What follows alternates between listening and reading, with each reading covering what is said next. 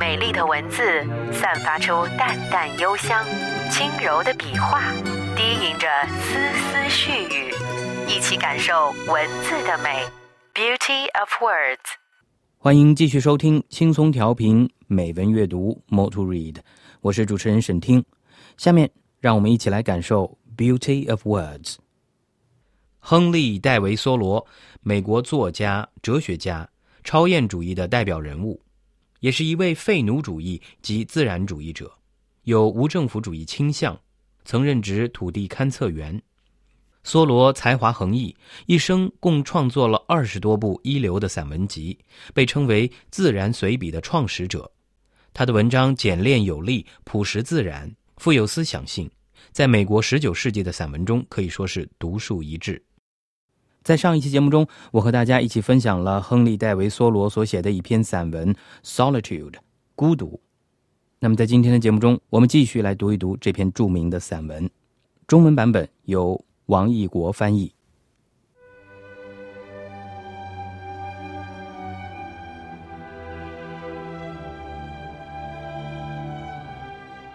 Solitude by Henry David Thoreau.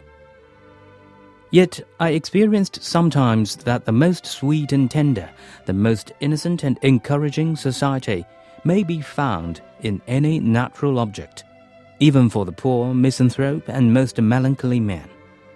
There can be no very black melancholy to him who lives in the midst of nature and has his senses still. There was never yet such a storm, but it was Aeolian music to a healthy and innocent ear. Nothing can rightly compel a simple and brave man to a vulgar sadness. While I enjoy the friendship of the seasons, I trust that nothing can make life a burden to me. The gentle rain which waters my beans and keeps me in the house today is not drear and melancholy, but good for me too. Though it prevents my hoeing them, it is of far more worth than my hoeing. If it should continue so long as to cause the seeds to rot in the ground and destroy the potatoes in the lowlands, it would still be good for the grass on the uplands, and being good for the grass, it would be good for me. Sometimes, when I compare myself with other men, it seems as if I were more favored by the gods than they, beyond any deserts that I am conscious of. As if I had a warrant and surety at their hands which my fellows have not and were especially guided and guarded. I do not flatter myself, but if it be possible, they flatter me. I have never felt lonesome, or in the least oppressed by a sense of solitude. But once, and there was a few weeks after I came to the woods, when for an hour I doubted if the near neighborhood of man was not essential to a serene and healthy life. To be alone was something unpleasant, but I was at the same time conscious of a slight insanity in my mood, and seemed to foresee my recovery. In the midst of a gentle rain, while these thoughts prevailed, I was suddenly sensible of such sweet and beneficent society in nature, in the very pattering of the drops, and in every sound inside around my house, an infinite and unaccountable friendliness all at once like an atmosphere sustaining me has made the fancied advantages of human neighborhood insignificant. And I have never thought of them since. Every little pine needle expanded and swelled with sympathy and befriended me. I was so distinctly made aware of the presence of something kindred to me, even in scenes which we are accustomed to call wild and dreary, and also that the nearest of blood to me and humanist was not a person nor a villager, that I thought no place could ever be strange to me again. Mourning untimely consumes the sad. Few are their days in the land of the living, beautiful daughter of Tosca. Some of my pleasantest hours were during the long rainstorms in the spring or fall, which confined me to the house for the afternoon as well as the forenoon, soothed by their ceaseless roar and pelting when an early twilight ushered in a long evening in which many thoughts had time to take root and unfold themselves. In those driving northeast rains which try the village houses so, when the maids stood ready with mop and pail in front entries to keep the deluge out. I sat behind my door in my little house, which was all entry, and thoroughly enjoyed its protection. In one heavy thunder shower, the lightning struck a large peach pine across the pond, making a very conspicuous and perfectly regular spiral groove from top to bottom, an inch and more deep, and four or five inches wide, as you would groove a walking stick. I passed it again the other day, and was struck with awe on looking up and beholding that mark, now more distinct than ever, where a terrific and resistless bolt came down out of the harmless sky eight years ago. Men frequently say to me, I should think you would feel lonesome down there, and want to be nearer to folks, rainy and snowy days and nights especially. I am tempted to reply to such this whole earth which we inhabit is but a point in space. How far apart, think you, dwell the two most distant inhabitants of yonder star, the breadth of whose disk cannot be appreciated by our instruments? Why should I feel lonely? Is not our planet in the Milky Way? This which you put seems to me not to be the most important question. What sort of space is that which separates a man from his fellows and makes him solitary? I have found that no exertion of legs can bring two minds much nearer to one another. What do we want most to dwell near to? Not to many men, surely, the depot, the post office, the bar room, the meeting house, the schoolhouse, the grocery, Beacon Hill, or the Five Points, where men most congregate but to the perennial source of our life, whence in all our experience we have found that to issue. As the willow stands near the water and sends out its roots in that direction. That will vary with different natures. But this is the place where a wise man will dig his cellar. I, one evening, overtook one of my townsmen who has accumulated what is called a handsome property though I never got a fair view of it, on the Warden Road, driving a pair of cattle to market, who inquired me of how I could bring my mind to give up so many of the comforts of life.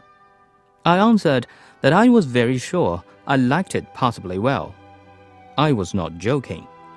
And so I went home to my bed and left him to pick his way through the darkness and the mud to Brighton or Bride Town, which place he would reach sometime in the morning. “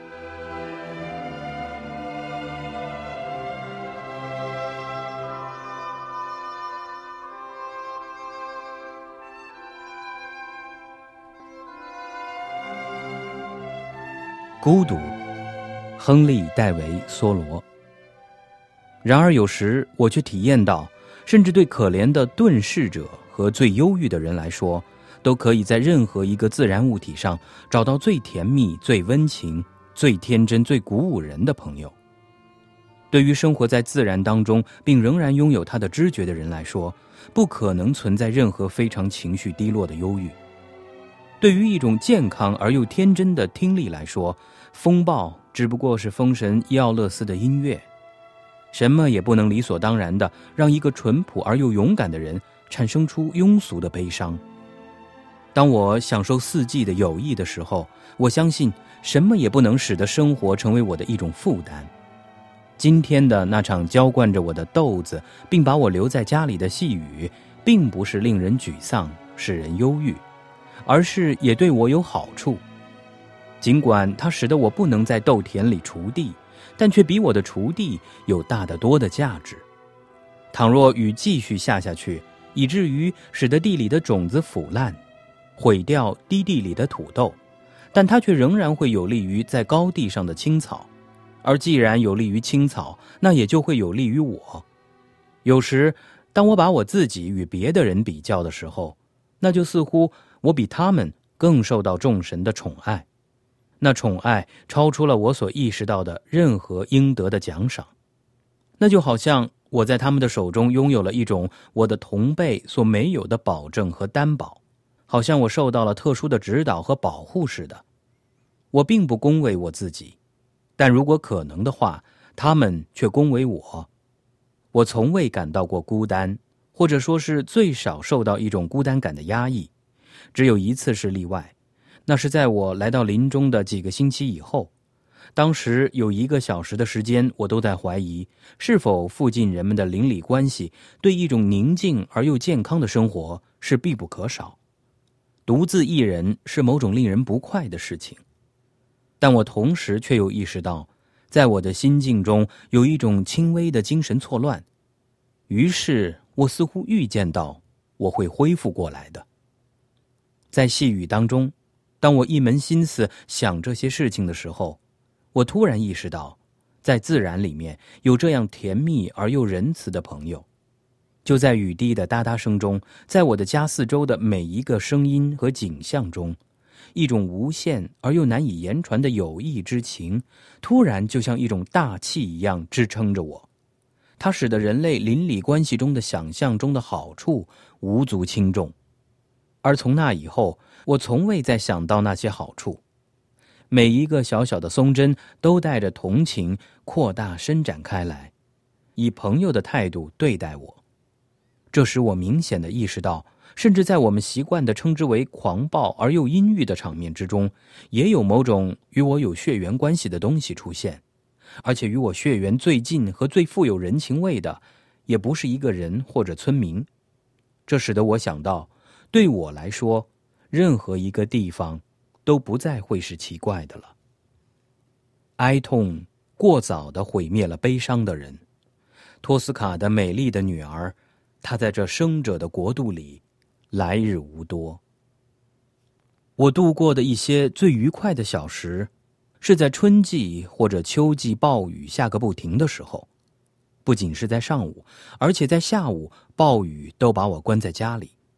无休止的倾盆大雨的咆哮声使我平静下来。在下雨的时候，早来的薄暮宣告一个漫长的傍晚的到来。在这个漫长的傍晚里，许多念头有时间扎根，并把自己展现出来。来自东北方向的滂沱大雨让村子里的房屋受到这样的考验：女仆们拿着拖把和水桶站在前大门，把洪水拒之于门外。在这些时候，我则坐在我的小小的房子的门的后面，这是我的唯一的出入口。我完全享受着这扇门的保护。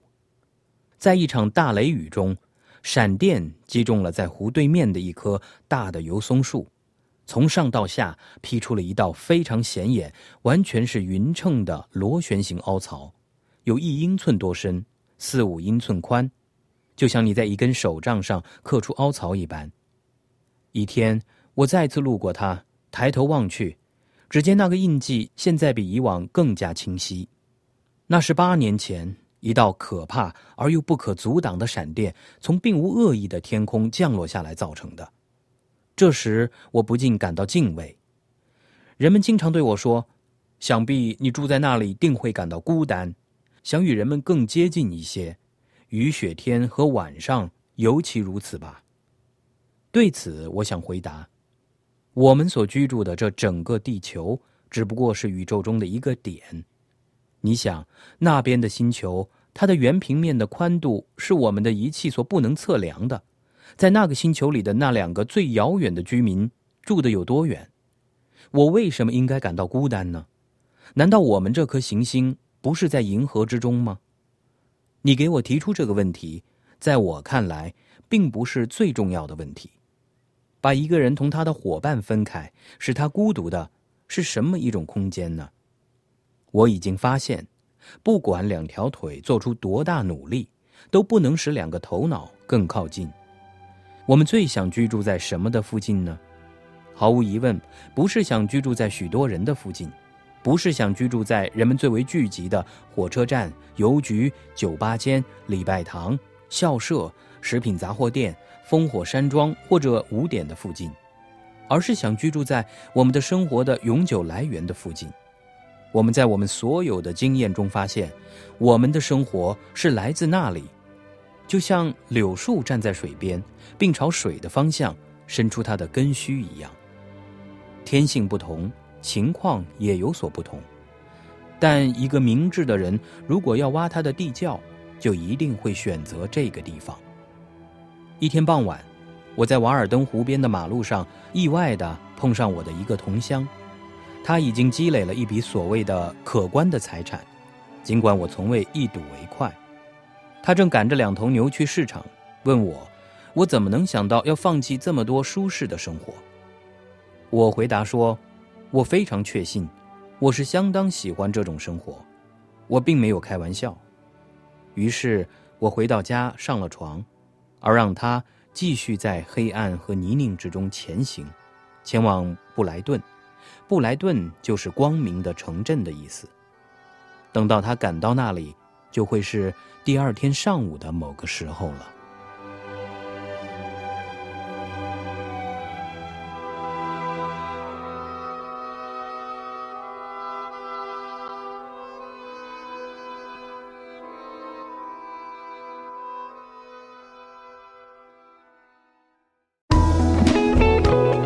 感谢您收听来自轻松调频 Easy FM 的美文阅读节目。您可以下载轻松调频 Easy FM App，或访问轻松调频网站 crieasyfm.com 收听更多轻松调频精彩节目。